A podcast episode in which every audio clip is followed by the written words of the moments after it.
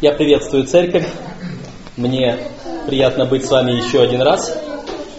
Я думал, что в прошлый раз это будет последний в череде моих визитов, таких экстренных, но говорят, что ваш пастор еще задерживается, поэтому я опять с вами. А, когда я был у вас не в прошлый раз, а в позапрошлый раз, в прошлый раз, прошлый, прошлый раз я был у вас, но в прошлый раз не я говорил вам проповедь. Не важно, но вы же были. Когда я был в позапрошлый раз, я вам говорил на тему из той серии, которую я у себя для своей группы провожу на протяжении вот уже пару месяцев, и еще она будет длиться у нас. Это тема образы спасения в Священном Писании. Вы помните, какой образ мы в прошлый раз разбирали с вами? Радуга. Мы говорили о радуге. А, образов спасения есть очень много в Ветхом Завете. И мы со своей группой начинали а, с самого первого образа, который был... Какой самый первый образ спасения в Библии? Ну, Ной, когда спасся. Когда Ной спасся, а до Ноя еще никто не спасался. Самый первый образ спасения в Библии это одежда. Одежда. Это когда Господь одел Адама и Еву в одежды кожаные.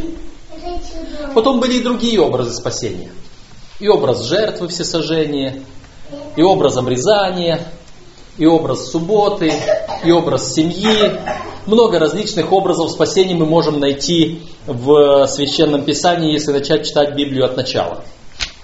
Я сегодня вместе с вами хотел бы э, открыть э, текст в Новом Завете, но не потому, что мы уже дошли до Нового Завета, Продолжая эту э, тему образов спасения, я хочу прочитать один из стихов, который идет до самого известного стиха в Библии.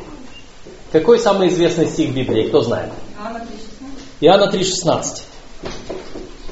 Иоанна 3,16 содержит одну часть, повторяющуюся дважды, и когда мы читаем предыдущие два стиха, то весь в Иоанна 3.16 начинает звучать немного иначе.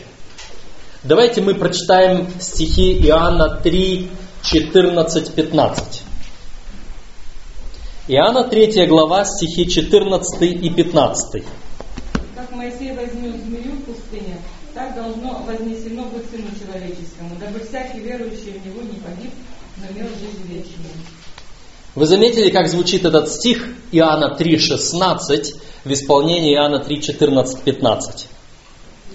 Как Моисей вознес змею в пустыне, так должно вознесено быть Сыну Человеческому, дабы всякий, верующий в Него, не погиб, но имел жизнь вечную. Вы увидели здесь образ спасения из Ветхого Завета – Давайте мы прочитаем об, это, об этом образе спасения, как оно представлено в Ветхом Завете. Это книга чисел. И здесь 21 глава, давайте мы прочитаем с 4 стиха. Числа, 21 глава, и я буду читать с 4 стиха и дальше. Числа 21 со стиха 4. От горы Ор отправились они путем Черного моря, чтобы миновать землю и дома, и стал малодушествовать народ на пути. И говорил народ против Бога и против Моисея. «Зачем вывели вы нас из Египта, чтобы умереть нам в пустыне? Ибо здесь нет ни хлеба, ни воды, и душе нашей опротивила эта негодная пища». Здесь нет ни хлеба, ни воды, и опротивила душе нашей это негодная пища. Что это за негодная пища была у них? Это манна небесная. Вы понимаете, сначала народ начал малодушествовать, а потом народ стал открыто, пренебрежительно высказываться о том, что было для них великим благом. Господь дал ангельскую пищу, а они стали называть эту пищу негодной. Насколько нужно в своем малодушии дойти вот до такого пренебрежения благословением Божьим.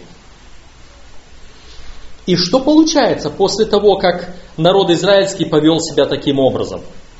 Шестой стих. «И послал Господь на народ ядовитых змеев, которые сжалили народ, и умерло множество народа из сынов Израилевых. И пришел народ к Моисею и сказал, согрешили мы, что говорили против Господа и против тебя. Помолись Господу, чтобы Он удалил от нас змеев. И помолился Моисей народе. И сказал Господь Моисею, сделай себе змея и выставь его на знамя, и ужаленный, взглянув на него, останется жив. И сделал Моисей медного змея, и выставил его на знамя, и когда змей ужалил человека, он, взглянув на медного змея, оставался жив. Вот это та история, о которой потом Иисус вспомнил и которую он привел в пример. Только вот эту историю многие забывают. Иоанна 3,16 помнят, а Иоанна 3,14 и 15 немножко забывают. Но Иисус Христос сказал, как Моисей вознес змею в пустыне, так надлежит Сыну Человеческому быть вознесенному, дабы всякий верующий в Него не погиб, но имел жизнь вечную. И Иисус Христос сравнил вот этого змея в пустыне с собою Спасителем. И Он показал, что это было сделано, чтобы всякий верующий в Него не погиб. Что спасало этих людей, когда они были ужалены змеем? Мы сейчас не будем говорить о причинах, о том, как они грешили, о том, почему Господь наслал на них этих змеев. Сейчас не это наша цель. Господь может нас наказывать за наши непослушания и грехи. Господь может нас испытывать. Господь может допускать что-то в нашей жизни с какой-то целью, чтобы научить нас, может быть, чему. Мы сейчас не говорим о причинах. Мы сейчас даже не рассматриваем грехи народа израильского. Мы сейчас говорим об этом образе спасения, который был явлен в пустыне и который был повторен Иисусом Христом впоследствии. Давайте попытаемся разобрать, что спасало. Мы уже услышали вера, чтобы поверил народ, чтобы посмотрел на этого змея. И потому что Господь сказал, это не выдумка э, кого-либо из людей, это не какое-то суеверие. Мы о суеверии знаем много, да? Вот люди говорят, на основании чего не знаю, но если черная кошка перебежала дорогу, то все берегись. Удачи не будет. Что надо делать? Не читайте в Библии, что надо делать, когда кошка дорогу перебежит. Спросите у тех же самых людей. Они вам что-то скажут. Мне, по крайней мере, говорили. Ты, если сам пойдешь, нехорошо будет тебе. Кто-то, чтобы впереди прошел, а если никого нет, то есть стой и жди. И даже и не предупреди его, что там опасность, да? Нет, говорили так, что если ты не видишь, и никто другой уже не проходит, и нету никого ничего, то возьми камень и перебей эту дорогу злую перед тобой, пусть камню будет плохо, а тогда уже все, тогда уже на тебя влиять не будет. У людей много разных суеверий может, быть. Люди много чего могут наговорить, но основание какое? Здесь Господь сказал. И когда говорит Господь, то Господь знает, что говорит. Люди могут спросить, а смысл в этом медном змее, который сделал Моисей? Что нужно делать, когда змей укусит? Обычно змей кусает за ногу, за нижнюю часть ноги, ну максимум до колена, потому что змей обычно не прыгает, а жалит вот сколько там достает внизу. И вот в этот момент я иду, змеев полно, наступил на змея или просто возле него пошевелился, он прыгнул на меня, он ужалил меня за ногу, в пяту ужалил, как написано в Бытие, 3 главе, да? Змей будет жалить нас в пяту. Что я должен сделать? И народная мудрость, и медицина вам скажет, и многие другие опытные люди на себе это все испытавшие вам будут говорить. Нужно в первую очередь эту рану вытянуть из нее кровь каким-то образом, даже если что ртом, только выплюнуть его. И после этого приложить туда, что возможно, какую-то э, сыворотку противоядную. У людей есть много разных методов. Что сделать? Но они говорят, в первую очередь, не теряя ни минуты, потому что первые 2-3 минуты, пока яд еще не прошел по крови и не отравил твой организм, ты должен это сделать. Первые пару минут, как только тебя укусила змея. В это же самое время Господь говорит нечто другое. Господь говорит, не смотри туда, не теряй время. Если тебя змей укусил, в первую очередь, что нужно сделать? Надо встать, выпрямиться и поискать взглядом, где там выставленный на шесте этот змей.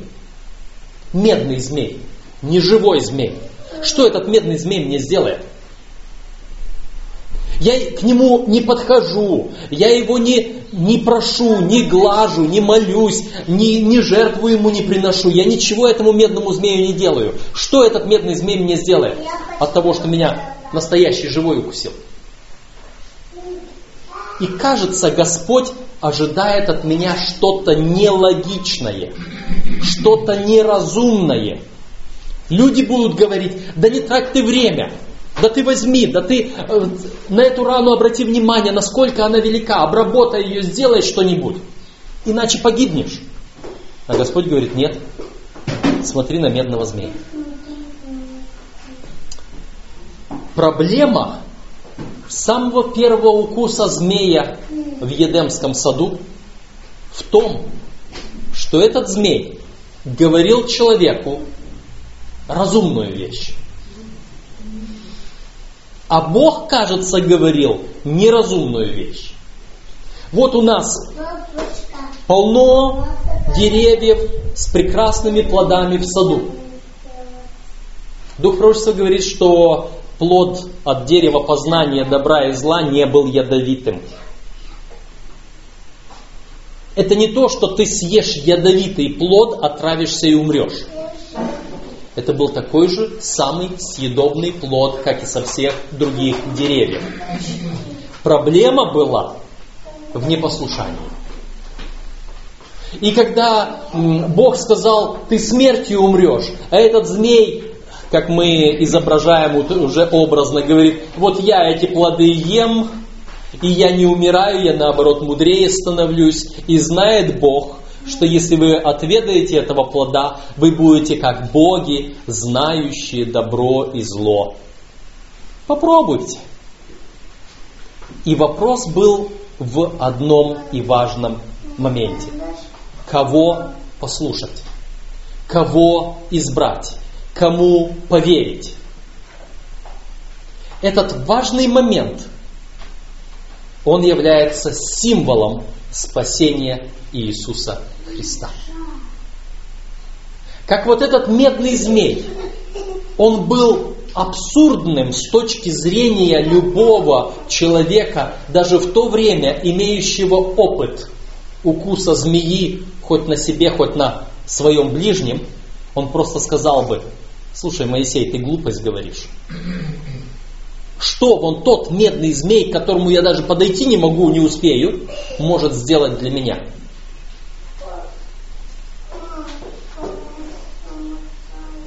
Когда мы смотрим на эти тексты перед этим, пятый стих, «И говорил народ против Бога и против Моисея, зачем вы нас вывели из Египта, чтобы умереть нам в пустыне?»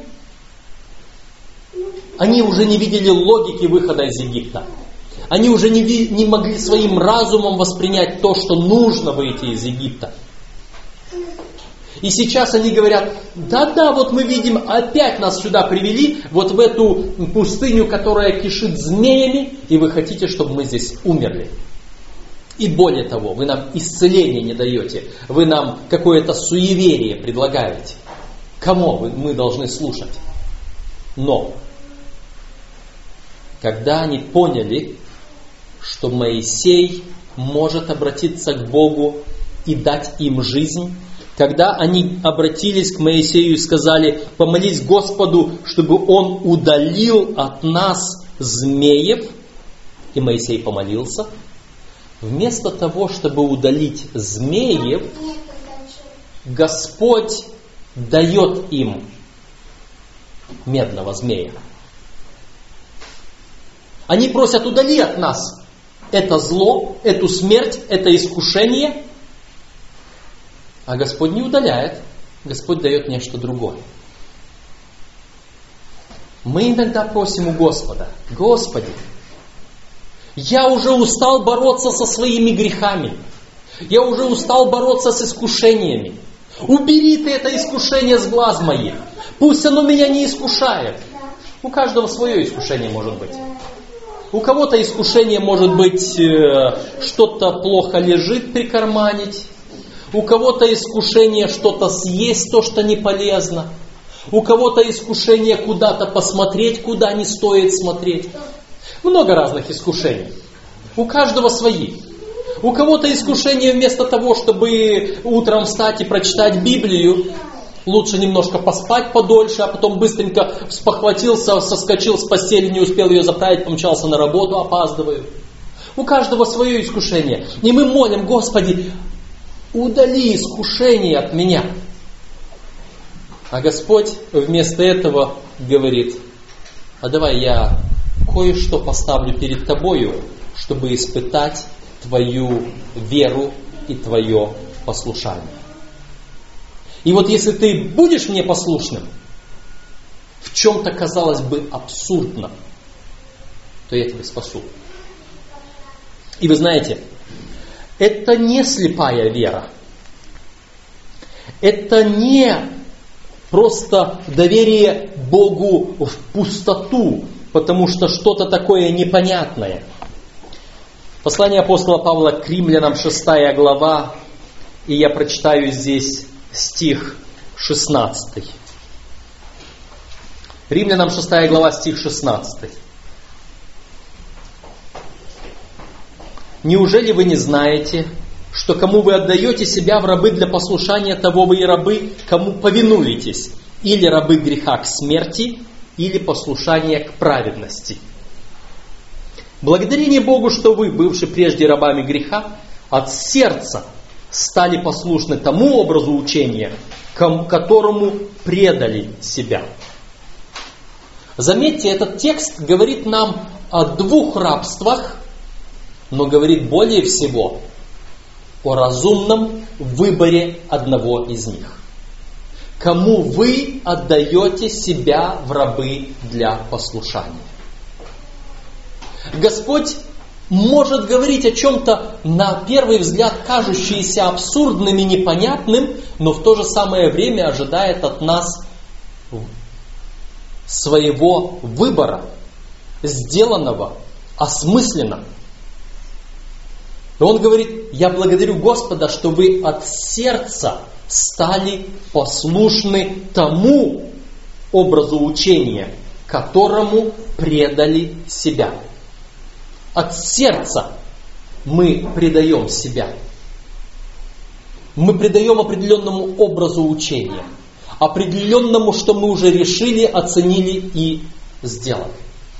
Что должен был делать тот бедный еврей в той пустыне, ужаленный змеем?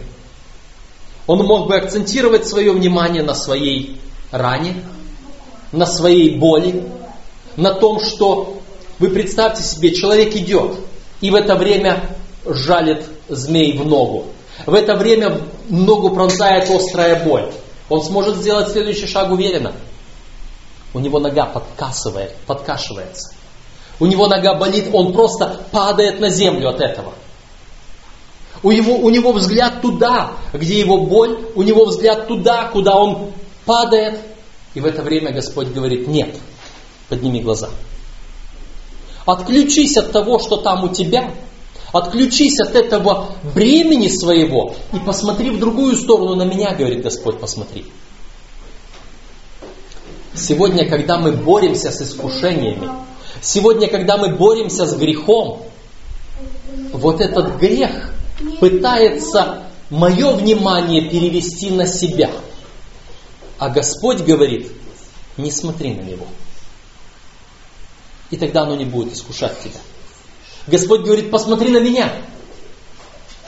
Отведи взгляд от твоей раны, отведи взгляд от твоей боли, отведи взгляд от твоего страдания, посмотри на страдальца, на Иисуса Христа. Апостол Павел в послании к евреям в 12 главе. 11 глава послания к евреям – это э, галерея героев веры.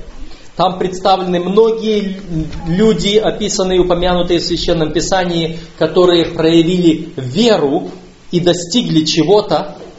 И 12 глава начинается со слов. «Посему и мы, имея вокруг себя такое облако свидетелей, то есть такую галерею этих героев веры, свергнем с себя всякое бремя и запинающий нас грех, и с терпением будем проходить предлежащее нам поприще, Каким образом? Мы бы с удовольствием свергли с себя бремя греха. Каким образом это сделать? И апостол Павел говорит в следующем тексте. «Взирая на начальника и совершителя веры Иисуса, который вместо предлежавшей ему радости претерпел крест, пренебрегший посрамление, и воссел одесную престола Божья». Тот же самый принцип спасения, тот же самый принцип борьбы от греха, борьбы с грехом. Тебя грех ужалил за пяту, не смотри на свои ноги. Не опускай глаза вниз. Ищи взглядом того медного змея, который на крест вознесен. Смотри на него, взирай на него, который претерпел крест. Каким образом я сегодня могу взирать? Сегодня я не вижу этого медного змея возле меня. И мы сейчас поговорим, почему я его не вижу сегодня. Каким образом? Апостол Павел дальше продолжает, третий стих. Помыслите о претерпевшем над такое над собой поругание от грешников, чтобы вам не изнемочь и не ослабеть душами вашими. Помыслите, размышляйте об Иисусе Христе, взирайте на Него своими мыслями, своим, своим сердцем, своим взором, своими размышлениями. Взирайте на Него таким образом. Пусть Он всегда будет перед вашими глазами.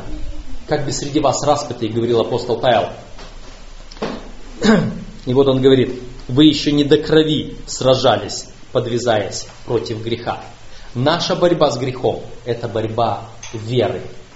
Чтобы мы верою поверили в то, что кажется абсурдным и недостойным или неверным, неправильным. Но что происходит иногда? Что происходит иногда? Это история с медным змеем, выставленным на шесте, написано на знамени. Разные художники, изображающие его, по-разному представляют. Кто-то может нарисовать змея действительно на знамени, развивающемся, на таком, как мы сегодня привыкли видеть знамена. Кто-то может вспомнить, что знамена прошлые были свисающими с древка вниз на перекладине, как старые римские штандарты.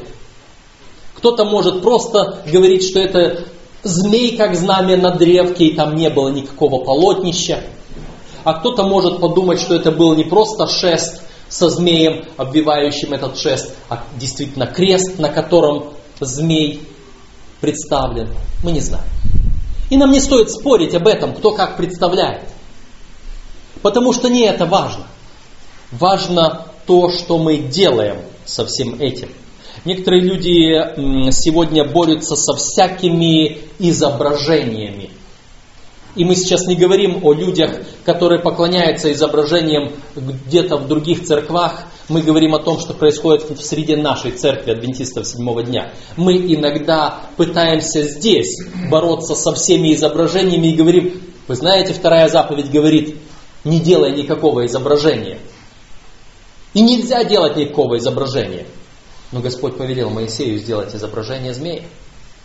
И даже показывал, смотри на него. Почему? Потому что, наверное, мы должны внимательно слушать заповедь Божью и не впадать в крайность. Есть две крайности.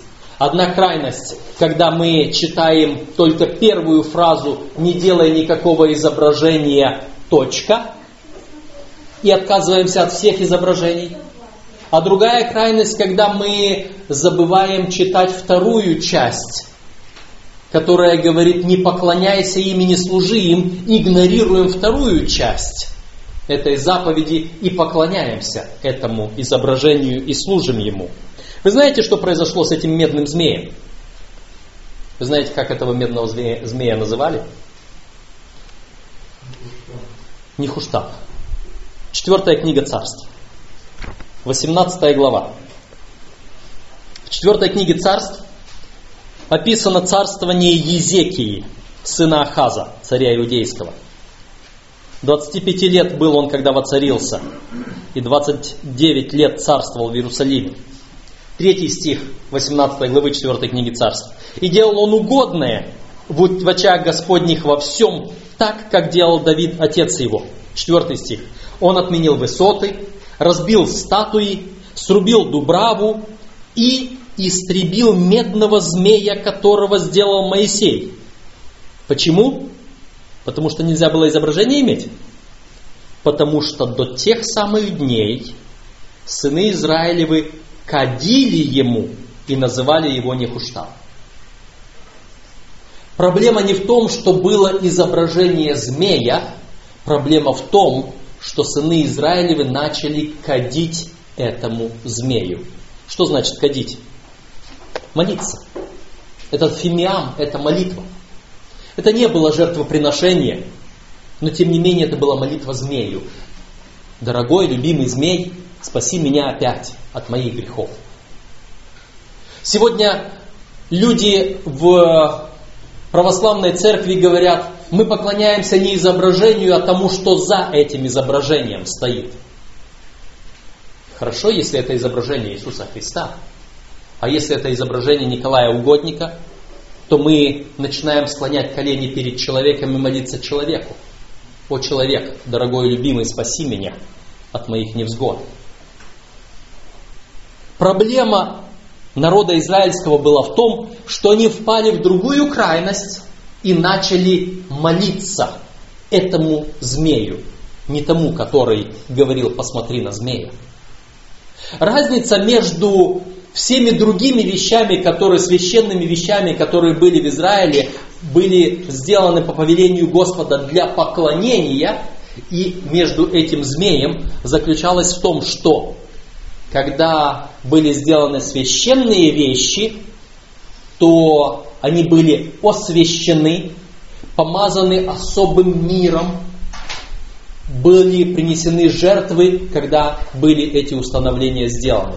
Скиния ли, или священство, или еще какие-то моменты сделаны.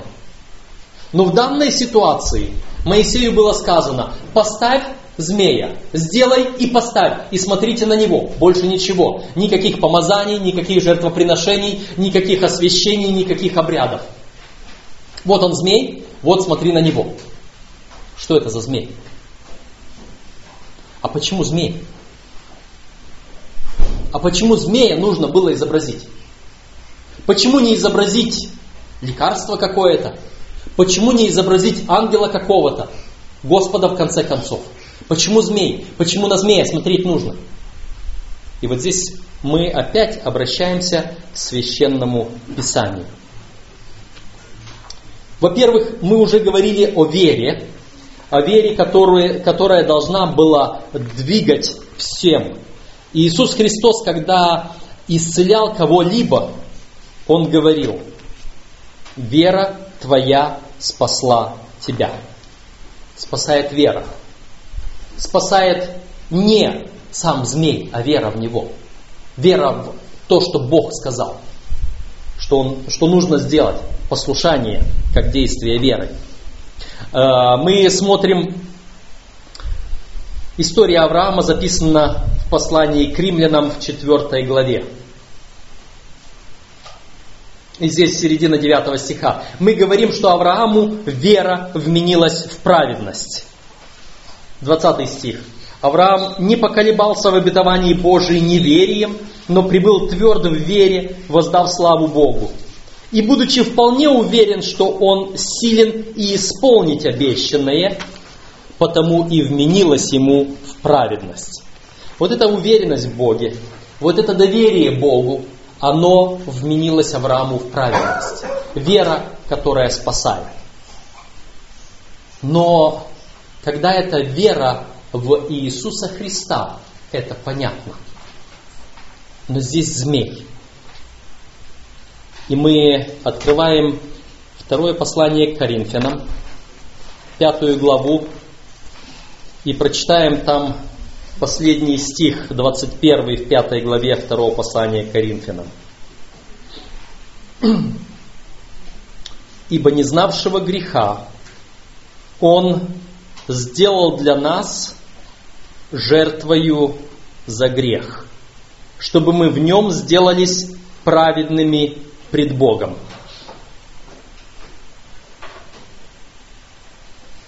И здесь я хочу спросить вас.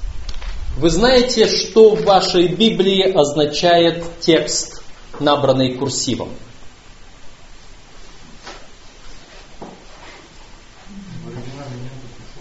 Это означает, что в оригинале этих слов нет.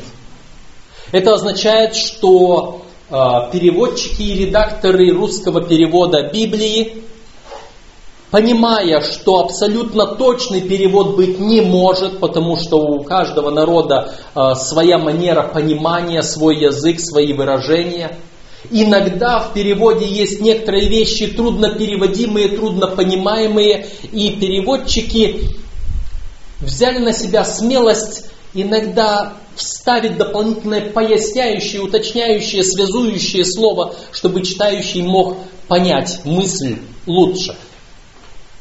Но чтобы это было честно и открыто, это слово записано курсивом. И вот здесь мы читаем этот текст, и давайте мы попытаемся выбросить курсивные слова из этого текста ибо не знавшего греха Бог сделал для нас грехом, чтобы мы в нем сделались праведными пред Богом. Не знавшего греха Бог сделал для нас грехом, чтобы в нем мы сделались праведными пред Богом. Переводчикам сложно было равно как и нам сегодня сложно понять, почему апостол назвал Иисуса грехом. На самом-то деле, когда Иисус взял на себя грехи всего мира, то грехов всего мира на Иисусе было так много, что его там не было видно под всей, под всей этой ношей греха. Более того, если бы Иисус был просто жертвою за грех, агнцем закланным за грехи мира, то он герой. И Господь, Отец, мог бы сказать, я люблю моего сына, потому что он совершил такой подвиг, умер за всех. И он мог бы приблизиться к сыну, обнять его, принять его. Но мы читаем, что на Голгофе, когда Иисус окончательно согласился стать вместо нас, занять то место на Голговском кресте, тьма покрыла землю, а Иисус воскликнул, Боже мой, Боже мой, для чего Ты оставил меня? Бог не мог обнять жертву за грех. Потому что это была не жертва за грех, а это стал грех, который разделяет человека с Богом, на который Бог смотреть не может. Он отвернулся от сына своего, потому что его сын стал грехом. Каким образом этот сын стал грехом? Что произошло? Я сегодня пораженный грехом. Меня болит мое тело, как пророк говорит, Во что вас бить еще? Все ваше тело в язвах и ранах, на вас нет здорового места. Я весь вот в этих ранах, язвах греха. Меня везде болит, меня везде чешется, меня везде э, страдания. И я смотрю на это все, а Господь говорит, не смотри. Вот этот грех на тебе, он пока еще живой. Но я снимаю с себя этот грех, и я этот грех пригвождю ко кресту. И ты посмотри на грех, вон он мертвый уже. Вон он уже распятый твой грех. Это твой грех. Это он там. Он уже не на тебе. Если ты смотришь на себя, на свои болячки, на свои грехи, значит ты не веришь, что твой грех там. Если ты смотришь на этого живого змея, который извивается у твоих ног и кусает тебя, значит ты не веришь в то, что этот змей мертв там, на шесте. Посмотри, убедись, он мертв. И поверь в него. Посмотри и убедись, грех твой мертв. Он уже пригвожден ко кресту. И поверь в него. Не обращай внимания на то, что здесь. Если ты будешь смотреть сюда, оно тебя затянет. Оно отвлечет твой взгляд от Спасителя. Вот эта весть, представленная Иисусом Христом в напоминании об этом нехуштане, об этом змее медном. Как Моисей вознес змею в пустыне. Так должно быть вознесено Сыну Человеческому, дабы всякий, верующий в Него, не погиб, но имел жизнь вечную.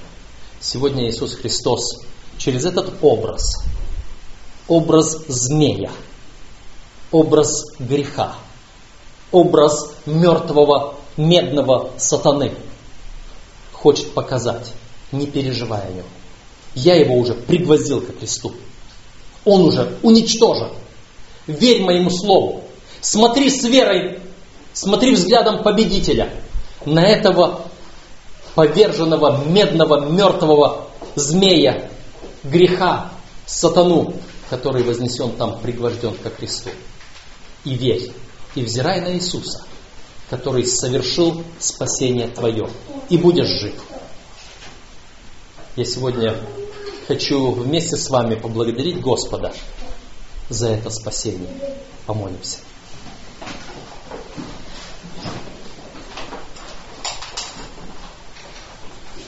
Господь наш,